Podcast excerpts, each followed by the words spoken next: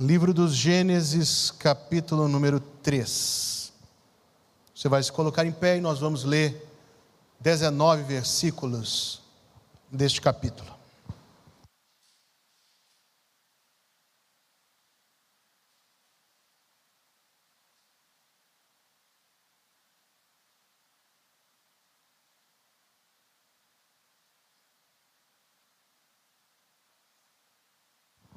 Ora, a serpente era mais astuta que todos os animais do campo que o Senhor Deus tinha feito. E esta disse à mulher: É assim que Deus disse: Não comereis de toda a árvore do jardim?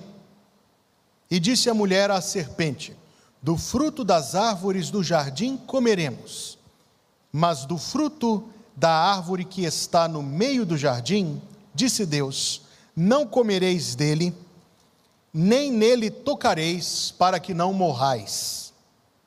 Então a serpente disse à mulher: Certamente não morrereis, porque Deus sabe que no dia em que dele comerdes, se abrirão os vossos olhos e sereis como Deus, sabendo o bem e o mal.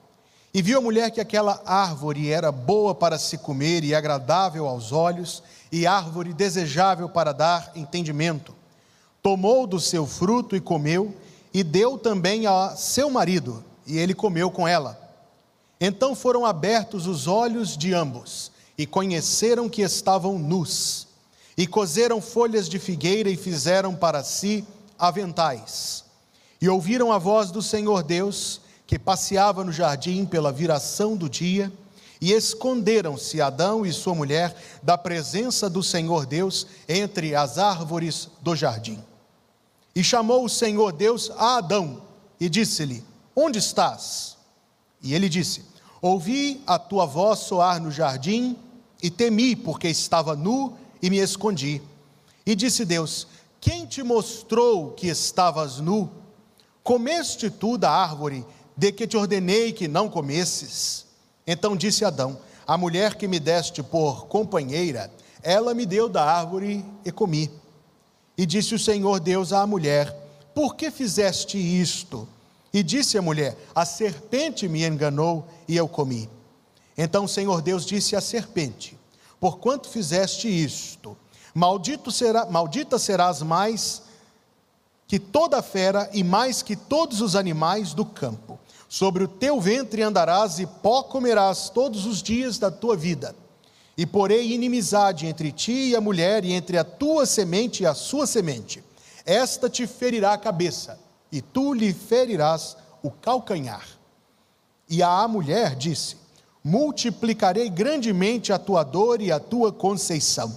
Com dor darás à luz filhos, o teu desejo será para o teu marido, e ele te dominará.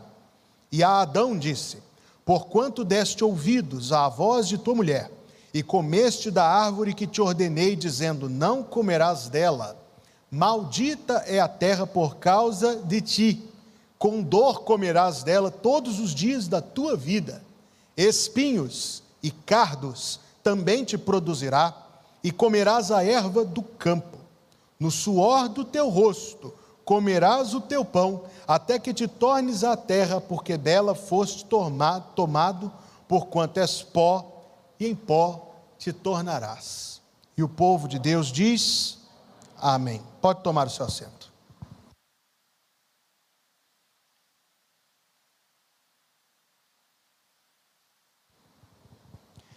O título da mensagem é As Flechas Envenenadas. As flechas envenenadas. O engano que alguém pode cometer, grave, é de ignorar a realidade que é apresentada na Escritura Sagrada, para além da existência material, isto é, este universo no qual vivemos, aquilo que vemos, tocamos, percebemos pelos sentidos. Pois a Escritura Sagrada descortina a realidade de uma existência imaterial, espiritual. Esta própria realidade, assim como esta, ou talvez mais acentuadamente do que esta, dividida entre os santos e os anjos, e os remidos que já estão na presença de Deus, que se sujeitam a Deus e que vivem na presença de Deus, e aquelas criaturas espirituais, originalmente criadas boas, para servirem e adorarem a Deus, mas que, como diz a carta de Judas, decaíram desta posição e que se rebelaram contra Deus e que se constituíram em demônios, os quais são regidos por um espírito tão terrível quanto eles, cujo nome a Escritura Sagrada diz ser Satanás ou diabo. A palavra Satanás, do hebraico Satã, significa inimigo. A palavra diabo, do grego diabolus, significa aquele que diz coisas ruins. E ambos são nomes para a mesma criatura no texto de Gênesis capítulo 3, chamado de serpente. E ele é tratado pelo mesmo nome em Apocalipse capítulo 12, quando ele é chamado de antiga serpente, que é o diabo e Satanás. Ignorar que o diabo existe é uma tolice. Ignorar que os demônios existem é uma tolice. Sei, irmão, sei que nesse amplo mundo chamado de mundo evangélico existem exageros e, e falta de objetividade, principalmente no trato da Escritura neste assunto, e que existe toda uma gama de, de coisas imaginadas da ficção humana para estabelecer uma espécie de narrativa, de trama, e que as pessoas, quer dizer, penso que todos nós temos algum senso de dificuldade com isso, porque soa muito diferente daquilo que a Bíblia diz. De fato, nós não podemos ser nem a mais, nem a menos daquilo que a Escritura Sagrada defende.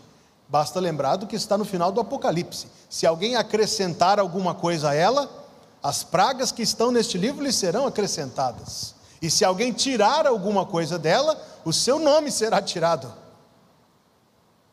Nem a mais, nem a menos. Basta-nos aquilo que a Bíblia Sagrada de fato ensina. Quando nós vasculhamos a Bíblia, curiosamente, nós encontramos esse espírito ancestral, essa serpente que é o diabo, aparecendo somente quatro vezes. Esta é a primeira, a segunda, em Jó capítulo 1 e 2, quando se apresenta perante o trono de Deus lá no céu, para acusar ou seja, a primeira vez ele aparece para tentar, e aqui nós conseguimos identificar qual é o seu trabalho. A primeira vez ele aparece para tentar os nossos pais. A segunda ele aparece para acusar um justo, tentação e acusação são o seu trabalho. A terceira é um texto muito curioso lá no livro dos Reis, que nos conta o que acontece ao redor do trono de Deus, quando Deus deseja que aqueles profetas falsos, que adulavam e adoçavam o coração do rei Acabe fossem dirigidos a enganar, para que rei Acabe entrasse no caminho errado. E Deus pergunta assim: quem vai mentir para o rei Acabe? É um texto muito curioso.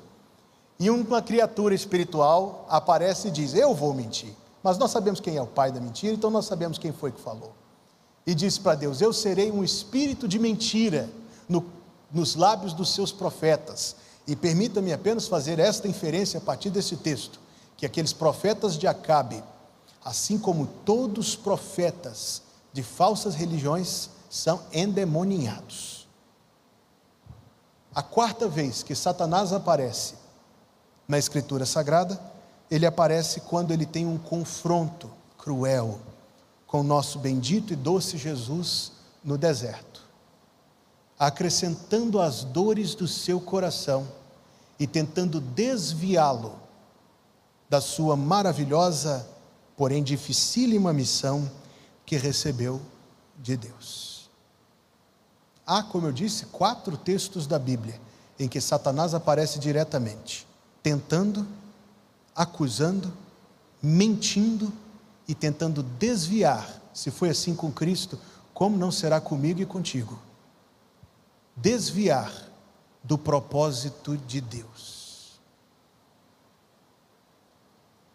Por ser este texto E aqui eu não quero ignorar que existem vários outros textos que nos revelam tanto sobre as artimanhas, quanto sobre o destino desta criatura, porque no dia em que o Senhor Jesus vier, ele disse isso no Evangelho de Mateus, capítulo 5: separará a humanidade em dois grupos, e dirá aos que estiverem à sua direita: Vinde benditos de meu Pai, para o reino que vos está preparado desde antes da fundação do mundo. Que palavras lindas de Jesus. Mas dirá aos que estiverem à sua esquerda: Ide, malditos, para o inferno, que foi preparado. Você se lembra como diz esse versículo? Quem se lembra? Para o diabo e seus anjos. Então a Escritura tanto nos revela a existência desta criatura, quanto nos revela a realidade de sua atuação maligna, quanto não nos deixa no escuro a respeito do seu destino, descalabrado destino, que é a eterna condenação. Se você já viu algum filme, ou livro, ou alguma bobagem dessas do mundo, que tenta nos convencer de que existem dois reinos: o paraíso, como o reino de Deus Jeová, de seu Filho Jesus Cristo, do Espírito Santo, onde os santos habitam com ele, e o inferno, como sendo uma espécie de antítese a isto, o reino de Satanás, esteja desde agora absolutamente esclarecido que isso não é verdade. O inferno tem um Senhor, quer saber o nome dele? Jesus. Em Apocalipse capítulo 1 disse ao apóstolo João: Tenho nas mãos as chaves da morte e do inferno. O rei do inferno é Jesus Cristo, onde ele é glorificado por seu eterno juízo contra os rebeldes. Ele é o rei do paraíso, onde ele é glorificado por sua eterna misericórdia para com os remidos. Concluindo, a Escritura Sagrada nos revela que esta criatura, concluindo a introdução, não, não fique tão animado assim. A Escritura Sagrada nos revela que esta criatura existe. É uma criatura ativa neste mundo. Tem o seu destino declarado. Será condenado. Foi vencido. Deus disse aqui neste dia, 3,15: a semente de Eva pisará a cabeça da serpente. Tu lhe ferirás o calcanhar, foi a cruz, mas esta te ferirá a cabeça, foi a ressurreição.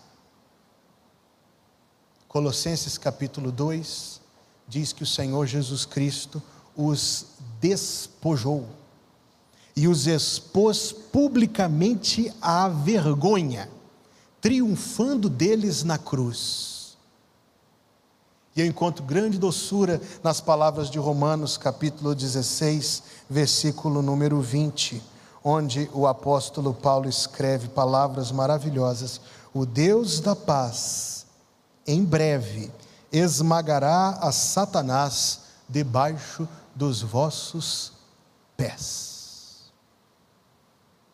Eu não ouvi um amém.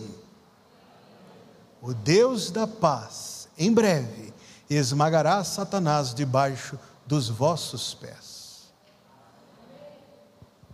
Um dia, irmãos, no grande e glorioso dia de Jesus Cristo, o dia que Pedro chamou de dia da restauração de todas as coisas, nós vamos conhecer uma vida muito diferente da vida que hoje conhecemos. Nós conheceremos uma vida livre das lágrimas, uma vida livre dos pecados, que roubam tanto de nós. No dia glorioso, e nós estávamos cantando isso aqui em genuína adoração. Assim que o seu clarim soar, irei com ele me encontrar. E eu aprendi a letra antiga, por isso eu canto e gozarei da redenção. Mas a letra que nós cantamos é: Me alegrarei na redenção, com todos que no céu estão. Nós experimentaremos, nós crentes, nós já salvos, nós já lavados no sangue de Jesus Cristo experimentaremos uma realidade de vida, irmãos, cuja menor fração nós ainda não provamos. Não sei se você conhece este verso. Tenho lido da linda cidade construída por Cristo nos céus. É murada de jaspe luzente, é juncada com áureos troféus.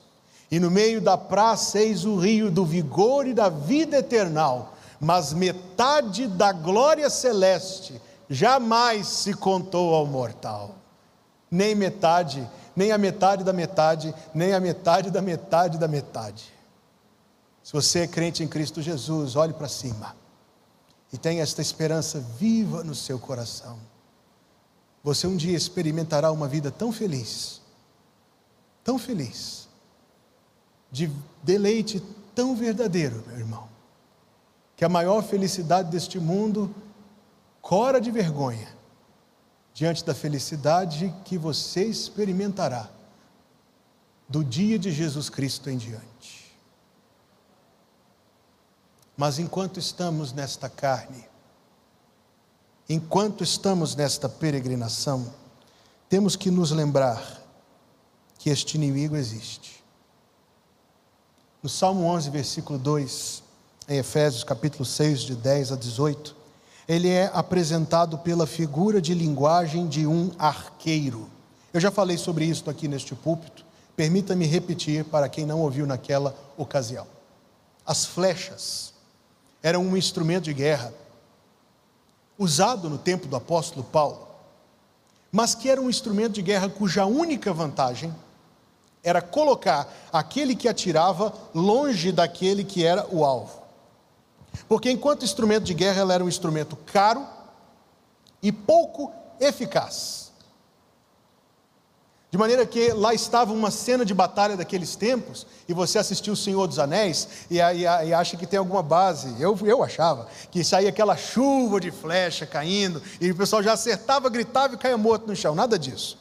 Flechas, como eu disse, era um instrumento caro e extremamente ineficaz. Tão ineficaz que no final da batalha eles pegavam uns, uns gandulas assim, para ir pegar as flechas de volta, para elas serem reutilizadas na próxima. Caríssimo ineficaz. Raramente conseguia sequer tirar alguém de batalha, a não ser que ela acertasse algum ponto muito estratégico da anatomia humana que normalmente eram cobertos pelas armaduras. O que me faz lembrar de mais um texto bíblico, porque você se lembra desse texto? O rei Acabe saiu para a batalha.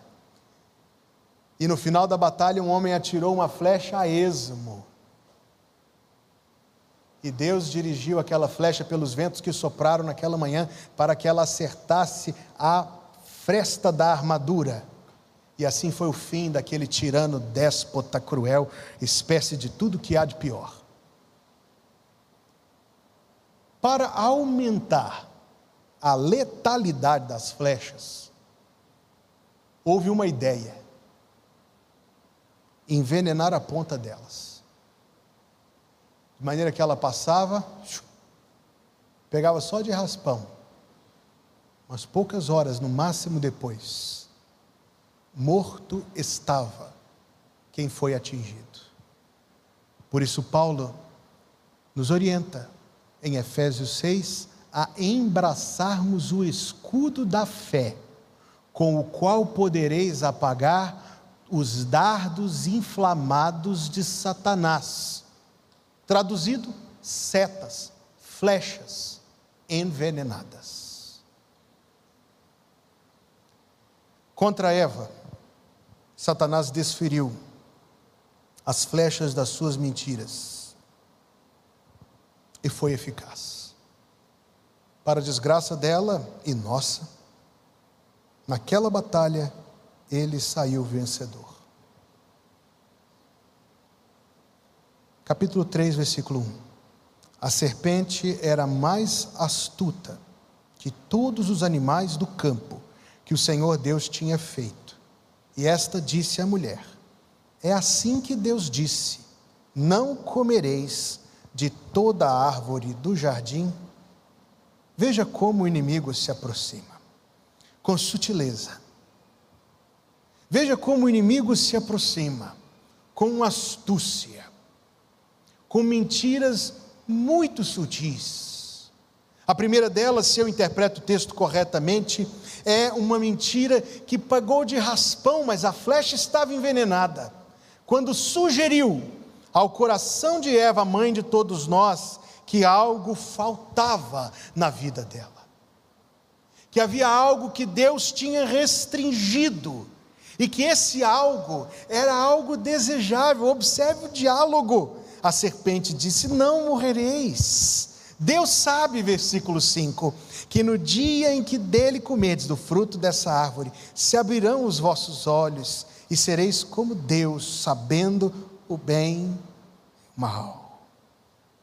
Imagine a vida que Eva vivia antes daquele desface, daquele triste encontro.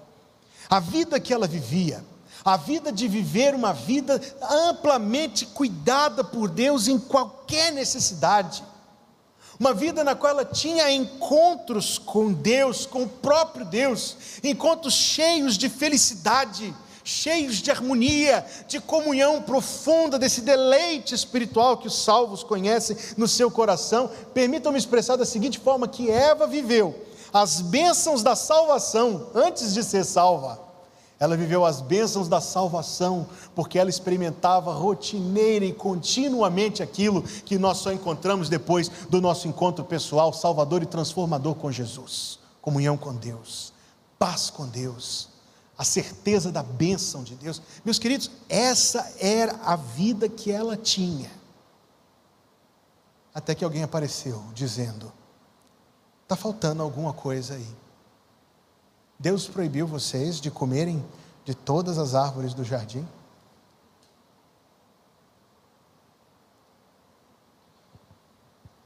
O mesmo inimigo usa a mesma flecha. Eu não disse que no final da batalha elas eram recolhidas depois?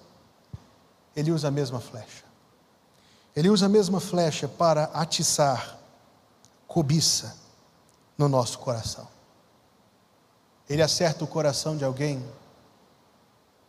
que passa envenenado a pensar: por que, que eu estou vivendo essa vida? A vida podia, eu posso ter mais. Eu posso ter mais. Eu mereço mais. Eu quero mais. Eu quero outro. Eu quero outra. Esse não me atende.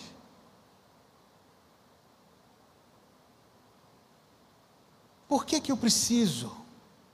E nós conseguimos ouvir a voz do coração humano dizendo: Por que, que eu preciso me contentar? Por que, que eu preciso abrir mão se eu posso ter? Nesse engano, eu já vi muita gente fazer aquela estúpida escolha de Esaú. Você sabe qual foi a escolha de Esaú? Ele trocou uma bênção espiritual de valor incalculável por uma bobagemzinha ali. Nós vemos isto. A escolha de Esaú é feita quando alguém sacrifica o maior privilégio desta vida: conhecer a Jesus Cristo e servi-lo, e sacrifica isto por causa das suas vaidades. Sacrifica isto para ganhar mais dinheiro, sacrifica isto para poder conquistar alguma espécie de posição que lhe traga engrandecimento pessoal Sacrifica isto porque está ganhando prazer, descanso, deleite. É porque foi atingido por uma flecha que estava dizendo: Eu quero mais. Eu quero não o que Deus me dá. Eu quero algo diferente do que Deus me dá. E eu vou pegar. Onde está, irmãos, a essência disto? é porque um salvo, um remido por Jesus Cristo, é alguém que conhece um Deus que tem uma qualidade gloriosa. Deus é todo suficiente para aqueles que são seus. A suficiência de Deus quer dizer que Deus é o nosso prazer, Deus é a nossa paz, Deus é a nossa segurança, Deus é a nossa alegria. Deus é o todo, Deus é a razão, Deus é o alvo da nossa existência. Mas quando um salvo tem o seu coração bem direcionado por isto, vem o inimigo das almas para desfigurar, porque é isso que ele faz, ele desfigura a imagem de Deus. E ele faz com que a nossa vida, que deveria ser um testemunho vivo, constante de que Deus basta, faz com que nós abandonemos isso para sair catando migalhas de coisas que o mundo oferece, tão prostrados no chão, catando migalhas quanto aqueles que não conhecem a Deus. Tão prostrados no chão, correndo atrás de dinheiro, prazer, sucesso, vaidade, glória, vanglória, o que for, quanto aqueles que ainda estão nas trevas, perdidos na escuridão. Lembre-se do que ele disse para Deus a respeito de Jó. Jó te serve porque tem tudo. Tira dele. E vamos ver se ele não vai te negar perante a tua face. Mas com muitos, a estratégia é bem mais leve do que essa. Ele só joga uma migalha e diz: pega aí. E um crente, um alguém que conhece no íntimo do seu coração, o amor de Jesus Cristo. E por conhecer o amor de Jesus Cristo em seu coração, encontrou tudo. Quem tem Jesus tem tudo, quem não tem, não tem nada. Sabe cantar isso? Quem tem Jesus tem tudo, quem não tem, não tem nada. Um salmo que deveria viver o Salmo 23. Um salvo que deveria viver o Salmo 23. O Senhor é meu pastor e nada me faltará. Ele me faz repousar em pastos verdejantes, guia-me para junto das águas tranquilas, guia-me por veredas de justiça por amor do seu nome. Essa é a vida de um crente, irmãos. Mas se tiver, se tiver fresta na sua armadura, você vai ser atingido por essa flecha da cobiça, por essa flecha envenenada da ambição mundana. Deus tenha misericórdia para não encontrar a mesma derrocada que Eva viu. Você consegue se colocar no lugar de Eva, sua mãe, minha mãe? Num instante, depois que a flecha a atingiu, ela sentiu algo que ela nunca tinha sentido antes: vergonha. A consciência, a consciência estava gritando. Poucas horas depois, ela viu o seu marido, a quem ela amava, que até então sempre foi, até onde sabemos ou podemos especular, um bom marido para ela. Ela viu o seu marido se virando contra ela e dizendo para Deus: A mulher que tu me deste, dói. Ela se viu separada para sempre da comunhão com Deus, nunca mais ela iria ver a Deus do mesmo jeito. Acabaram-se aquelas horas gostosas de comunhão com Deus acabaram-se. Nunca mais, nunca mais, nunca mais. E se nada disso, irmãos, aliás, tudo isso dói demais. Mas poucos anos depois ela viu seu filho matar o outro filho.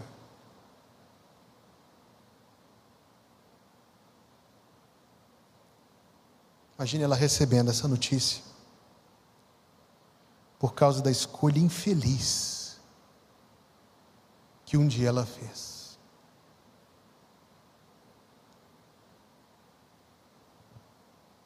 Número dois.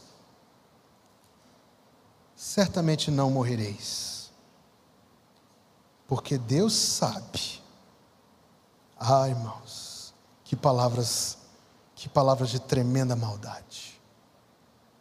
Certamente não morrereis, porque Deus sabe que no dia em que dela comerdes, se abrirão os vossos olhos, e sereis como Deus, sabendo o bem e o mal. Com essas palavras foram suficientes para que Eva fosse atingida. Mantendo aqui a minha analogia, pela flecha envenenada do ressentimento, especialmente o ressentimento contra Deus. A primeira mentira foi: tem algo bom demais aí que você está perdendo. A segunda foi: Deus te proibiu. E Deus te proibiu, Deus não te dá. Se Deus fosse bom com você, Ele te daria. Deus tem, mas não te dá. Essas são palavras, irmãos, são palavras de uma maldade, de uma maldade terrível, que, no entanto, eu as vejo se repetirem. Misericórdia, é triste ver estas palavras se repetirem. Alguém passa por uma experiência difícil na sua vida uma perda, uma traição, uma mudança, é, uma mudança abrupta que traz é, fragilidade, que traz prejuízo de qualquer natureza. E o instinto, a reação desta pessoa é tornar-se para Deus e simplesmente lhe dizer: Deus, tu poderias me tirar dessa, tu não me tiras. Tu poderias eliminar essa ausência, tu poderias ter impedido que isso acontecesse e não fizeste. Onde está, Deus, o teu amor? Onde está a tua bondade? Onde está, Deus?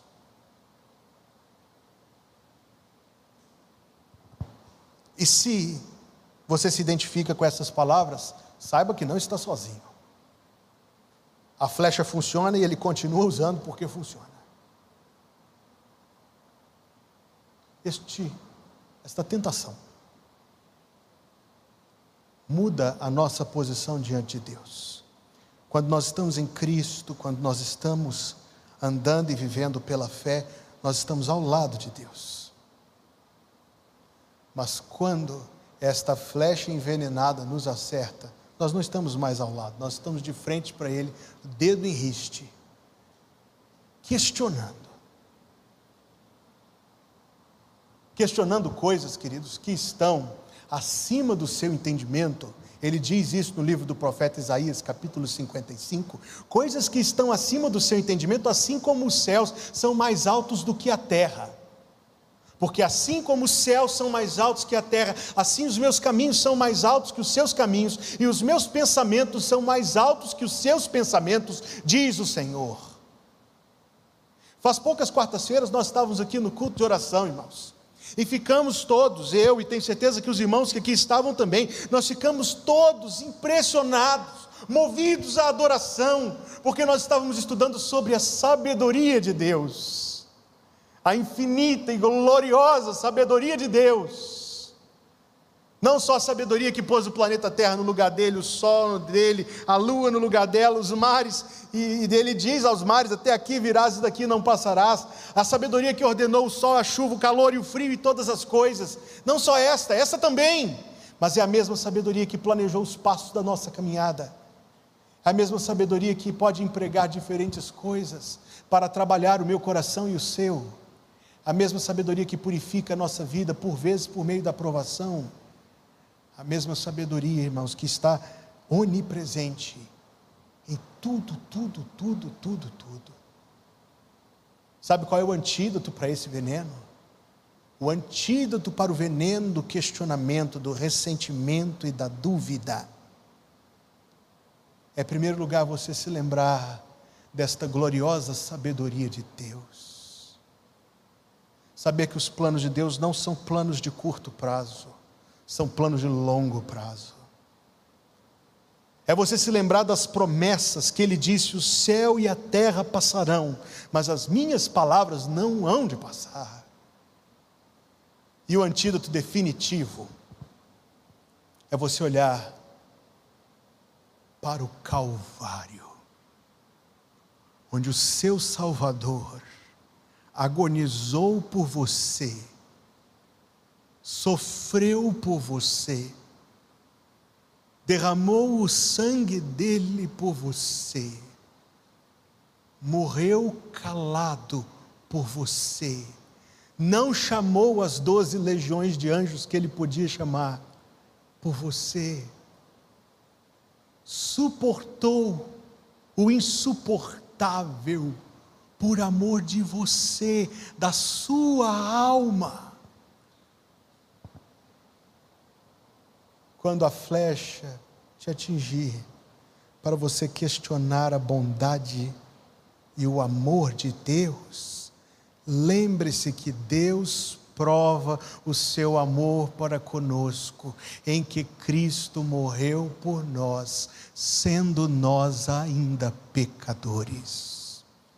Se algum dia na história, eu sempre falo isso, se algum dia na história foi possível duvidar do amor de Deus, da sexta-feira em diante, nunca mais da sexta-feira em diante, nunca mais. Deus nos ama. Deus é bom. Deus é sábio.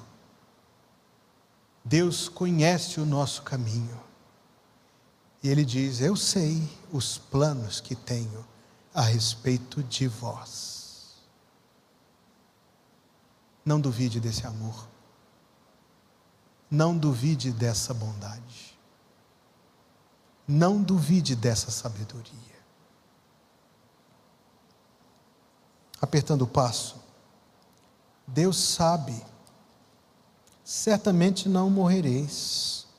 Deus sabe que no dia em que dele comerdes, se abrirão os vossos olhos, e sereis como Deus, sabendo o bem e o mal. Volte aí para o capítulo 2, versículo 16. E ordenou o Senhor Deus ao homem, dizendo: De toda árvore do jardim comerás livremente, mas da árvore do conhecimento do bem e do mal, dela não comerás, porque no dia em que dela comeres, certamente morrerás. Agora estava Eva diante da notícia da fake news. Deus disse: No dia que comedes, certamente morrerás. O outro diz: Certamente não morrereis. Porque no dia em que dele comedes, se abrirão os vossos olhos, e sereis como Deus, conhecedores do bem e do mal. Sabe o que o diabo estava dizendo para Eva e diz para muita gente? Ele estava dizendo: a palavra de Deus é mentirosa. O que Deus diz não é verdade. Podemos estender isto para as questões mais acirradas do nosso tempo. Que o diabo continua dizendo que o que está escrito neste livro não é verdade. E nós temos que olhar para o mundo no qual nós vivemos, queridos, e reconhecer com lamento, lamento, que essa mentira está pegando, e está pegando da maneira mais diabólica, e a palavra é essa. Um exemplo só. A moda do nosso tempo está chegando cada vez mais perto de nós, preocupante ao extremo, preocupante ao extremo. A doutrina do transgenderismo. A palavra de Deus diz: Deus criou homem e mulher, macho e fêmea os criou. O mundo diz: não. Você nasce e vai se identificar depois.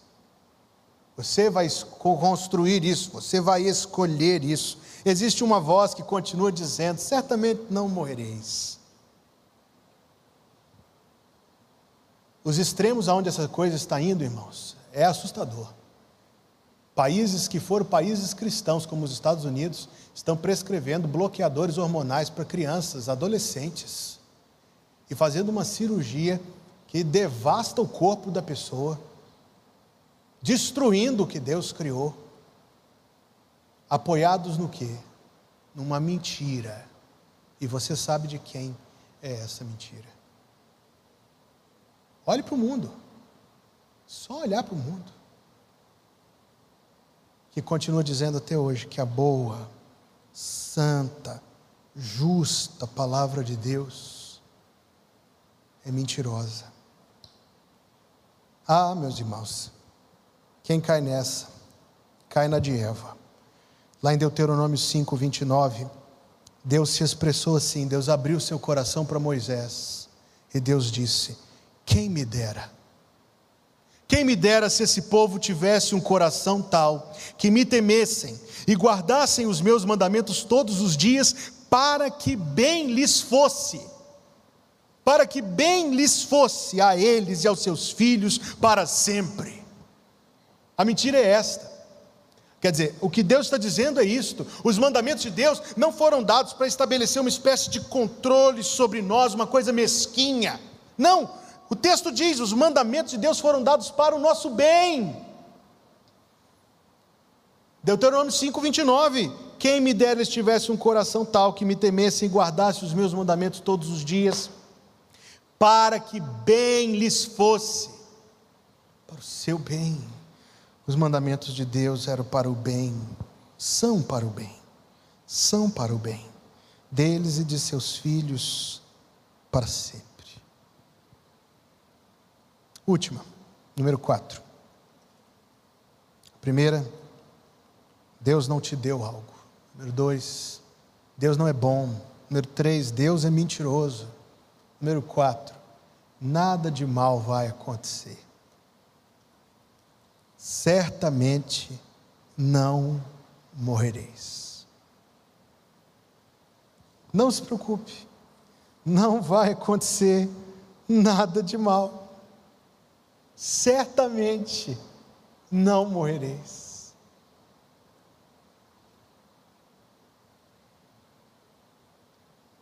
E fiada nesta palavra, o que dizia: nada de ruim acontecerá tudo de ruim aconteceu. E o mundo se tornou o que se tornou. Mas essa flecha, ele continua disparando até hoje. Ele diz: abandone o caminho do Senhor, nada de mal vai acontecer, certamente não morrereis. Prove, prove, nada de ruim vai acontecer, certamente não morrereis. Você não acredita em Deus? Que ótimo! Continua nesse caminho, certamente não morrereis. Você acha que dá para compensar pecados com obras de caridade? Segue, segue, certamente não morrereis. Você acha que dá para driblar a justiça de Deus? Vai, certamente não morrereis. Você acha que se você viver uma vida cristã meia boca, não faz diferença porque você está salvo do mesmo jeito? Vai. Você acha? Bem, tudo dizendo uma coisa só: rejeite. Rejeite. A, rejeite a verdade e a vontade de Deus. Certamente não morrereis. Há outras mentiras. A mais perigosa delas é aquela mentira com a qual ele diz a muitos: essa mensagem de Jesus aí não é para agora. Essa mensagem de Jesus aí, que o pastor está pregando, deixa para depois. Vamos ver como é que fica. Certamente não morrereis.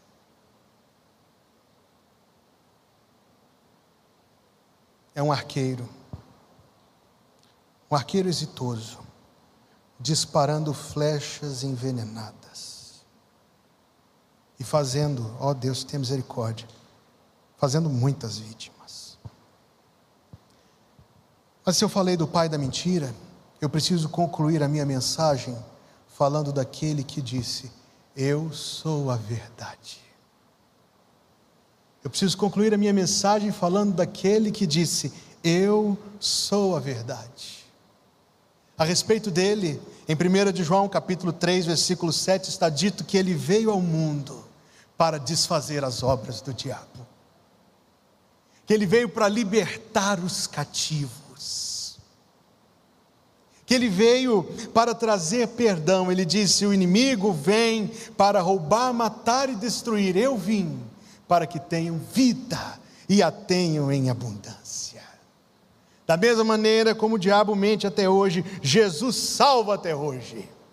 Da mesma maneira como o diabo tenta matar até hoje, Jesus ressuscita até hoje. Da mesma maneira que o diabo engana até hoje, Jesus liberta até hoje. Ele é o descendente de Eva que pisou na cabeça de Satanás. Louvado seja o seu santo nome. Ele é o descendente de Eva que os despojou e expôs publicamente a vergonha, triunfando deles na cruz. Ele é o prometido de Deus que em breve, em breve, colocará Satanás debaixo dos vossos pés. Jesus, meus irmãos, Jesus é a verdade. Eu sou a luz do mundo. Se alguém me segue, não andará em trevas, pelo contrário, terá a luz da vida. Você tem sido atingido pelas setas envenenadas? Você tem sido atingido pelas mentiras de Satanás? Permita-me dizer-lhe diretamente, francamente, se você não conhece a salvação em Cristo Jesus, Ele se fará o seu protetor, se você clamar por salvação, por perdão de pecados e por vida eterna. Ele prometeu isso, ele prometeu a qualquer que pedir. Todo aquele que invocar o nome do Senhor será salvo. Ou se tu és meu irmão em Cristo, minha irmã em Cristo, e o inimigo tem tido vitórias na sua vida, por transgressões novas ou antigas, ou por poluir o seu coração com os seus venenos, meu irmão, clame a Deus e volte-se para a Escritura Sagrada. E Deus te dará vitória em nome de Jesus. Sobretudo, o que eu quis pregar esta noite, eu quero dizer numa palavra só: por terrível que o diabo seja, Jesus é maior do que ele. Vamos orar.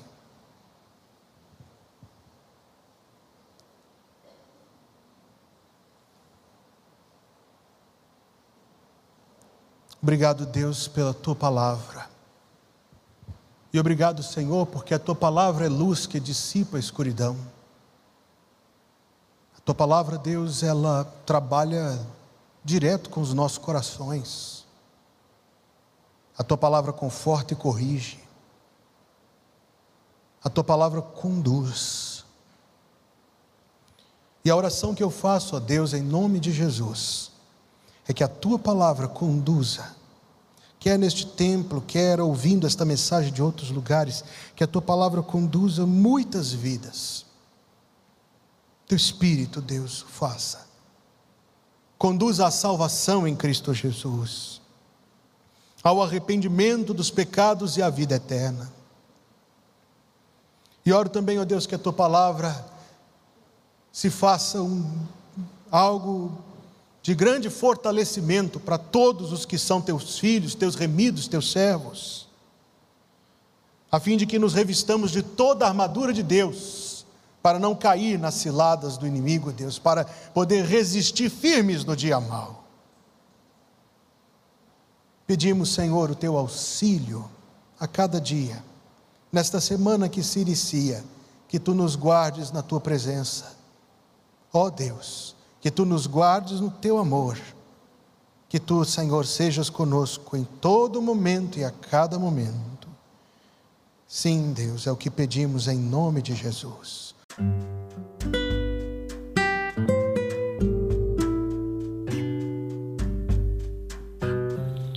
Obrigada por estar conosco. Volte sempre. A Igreja Batista Plenitude tem sempre uma mensagem de Deus para você.